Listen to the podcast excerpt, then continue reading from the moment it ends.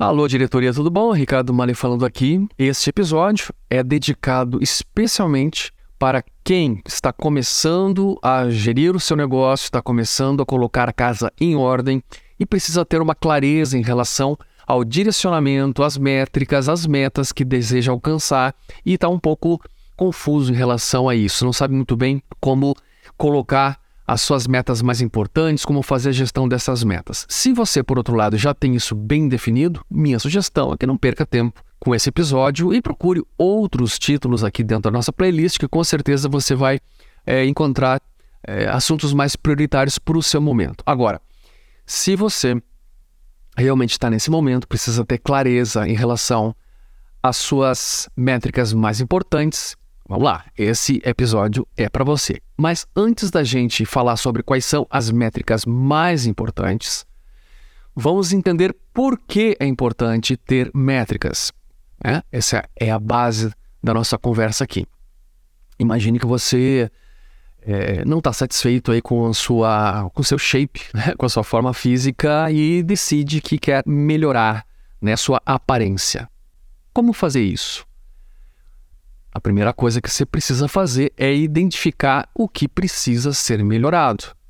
Trata-se do quê? Trata-se de reduzir peso, aumentar peso, aumentar massa muscular, desenhar musculatura. Então, o primeiro ponto é você identificar exatamente né, qual o problema que você quer resolver e como esse problema pode ser medido, como ele pode ser acompanhado. Um exemplo simples: se você identifica que é prioritário a questão de redução de peso, você tem que identificar como isso é, qual escala você vai colocar essa essa avaliação. Nesse caso, você vai colocar isso numa escala chamada quilogramas. Então, a sua métrica para esse objetivo vai ser mensurado por pela variação de quilogramas, né, de quilos no seu corpo. Para isso você vai usar um instrumento de medida que é uma balança. Então fica claro para você que a importância de você ter métricas é você poder acompanhar de uma forma objetiva o resultado, a, a, o atingimento ou não de um resultado desejado. Entendido isso, vamos falar então de cinco métricas que são essenciais para o sucesso de qualquer negócio. Cada negócio tem suas particularidades. A gente não vai entrar aqui nas particularidades de cada negócio. Nós vamos falar de métricas que são mais genéricas, mas elas te importam porque se você ainda não as tem, é por elas que você deveria começar. Depois que você tiver estas métricas definidas e acompanhadas através de metas, através das medidas, aí sim você poderá sofisticar, refinar esse acompanhamento com outros indicadores é, mais detalhados. Mas aqui vão as cinco métricas que eu, particularmente, considero as mais elementares. A primeira delas é, obviamente, a atração de leads. Que é atração de leads? É a quantidade de pessoas que procuram pelo seu negócio, pelo seu serviço, pelo seu produto. Você precisa começar medindo quantas pessoas se interessam pelo seu produto. Você pode fazer essa medida em volume, por exemplo, né? Quantas pessoas visitam meu site, acessam, né? nos procuram através do WhatsApp. Então, por todos os canais que você divulga ou que você recebe leads, você pode fazer uma medida geral. Então, você pode somar a quantidade de pessoas que mandam um formulário num site, que, que mandam uma mensagem no WhatsApp, que mandam um e-mail, um telefonema, que batem na sua porta, que entram na sua loja. Esta é uma medida bem elementar e inicial. Por quê? Porque, obviamente, a partir dessa medida de atração, ou seja, quantas pessoas você consegue atrair por dia, por semana, por mês, é que você vai começar o processo de é, avaliar outras métricas. Qual é a próxima? Obviamente, a segunda métrica é a taxa de conversão de vendas. Uma vez que você tem uma visita, uma procura, uma mensagem, você vai pegar este número e você vai identificar quantos por cento desse número se converte efetivamente numa compra. Então, por exemplo, você tem uma loja, entraram 100 pessoas pela porta da sua loja, quantas dessas pessoas compraram? Ah, é, de 100 pessoas que me visitaram, 15 compraram. Pronto, 15%. Essa é a única métrica que importa? Não, eventualmente um negócio vai colocar dentro dessa ideia de conversão a questão do ticket médio. O que é o ticket médio? É a média né, de venda do, do, do resultado financeiro que você tem né, a partir do número de pessoas que te visitam. Então você teve lá é, 100 pessoas que te visitaram, é, 15 pessoas é, compraram e com o ticket médio de X reais. Então algumas pessoas dessas 15 compraram, desses 15%, portanto, que comprou, algumas pessoas tiveram uma, fizeram uma compra de 100 reais, outras de mil reais. Então você pega, soma tudo isso, divide pelo número de vendas e você vai ter o seu ticket médio. Agora lembrando, primeiro indicador importante é você ter a atração. Segundo indicador, a taxa de conversão. Então, de quantas pessoas que entraram em contato com o meu comercial, quantas pessoas efetivamente resultaram em uma compra, né? Ou melhor, que eu tive uma venda. Esse indicador é importante e o refinamento dele, obviamente, começa aí a partir do você entender o ticket médio. Então, pessoas que compram mais, pessoas que compram menos, se você consegue ter uma estratégia que se direcione mais para as pessoas que têm um, que te dão um ticket médio mais elevado, e aí por aí vai. Terceiro indicador importante: lucratividade. O que é lucratividade? É você pegar o seu lucro líquido, dividir pela receita bruta, multiplicar por 100, você vai ter o seu índice de lucratividade. Então, por exemplo, você tem. O que, bom, o que é o lucro líquido? Né? Você pega as suas receitas, em geral, tudo que entrou em vendas, tira todas as suas despesas, sejam elas as despesas fixas ou as despesas variáveis, tira tudo isso e com isso você tem o seu lucro líquido. Você pega esse valor, ou seja, o que sobrou, o líquido que sobrou, divide pela receita bruta, ou seja, quanto no total que você teve de receita, e aí você vai ter, né, multiplicando por 100, você vai ter a sua lucratividade. Então, esse terceiro indicador, lucratividade, super importante. Por quê? Porque você precisa ver se o seu negócio ele tende ao lucro ou tende né, ao prejuízo. Eventualmente você tem um, uma receita é, bruta bem elevada, mas suas despesas são incrivelmente eh, são, são absurdas. Né? Então você vai ter que olhar, bom, o meu problema não está na receita. Né? Ou talvez até você possa aumentar a receita, mas de que adianta aumentar a receita se as suas despesas aumentarem junto? Né? No caso, as variáveis vão aumentar. Então, para cada cliente novo que eu, que eu preciso atrair, eu tenho custo a mais em marketing, eu tenho custo a mais em, em pessoal, eu tenho custo a mais em, em, em equipamento, em matéria-prima, etc. Então, claro, né? É, à medida que você aumenta as vendas, você vai aumentar algumas despesas também. Então, você tem que ficar ligado nesses dois índices aí. Né? Você tem que ficar ligado receitas, você tem que ficar ligado nas despesas. Então falamos de atração de leads, falamos de taxa de conversão e falamos de lucratividade. Quarto índice importantíssimo, essencial e que poucas vezes eu vejo as empresas de fato acompanhar com objetividade e com clareza.